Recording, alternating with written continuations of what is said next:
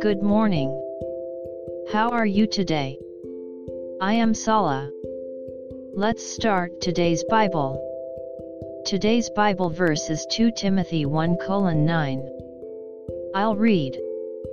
Who has saved us and called us with a holy calling, not according to our works, but according to his own purpose and grace which was given to us in Christ Jesus before time began. Amen. God loved us chose us, sent Jesus for us, let him die, and broke the power of death by resurrection. We have never contributed to God. It's only by God's grace. All we can do is respond to His grace. Thank you, Lord, for your love today as well.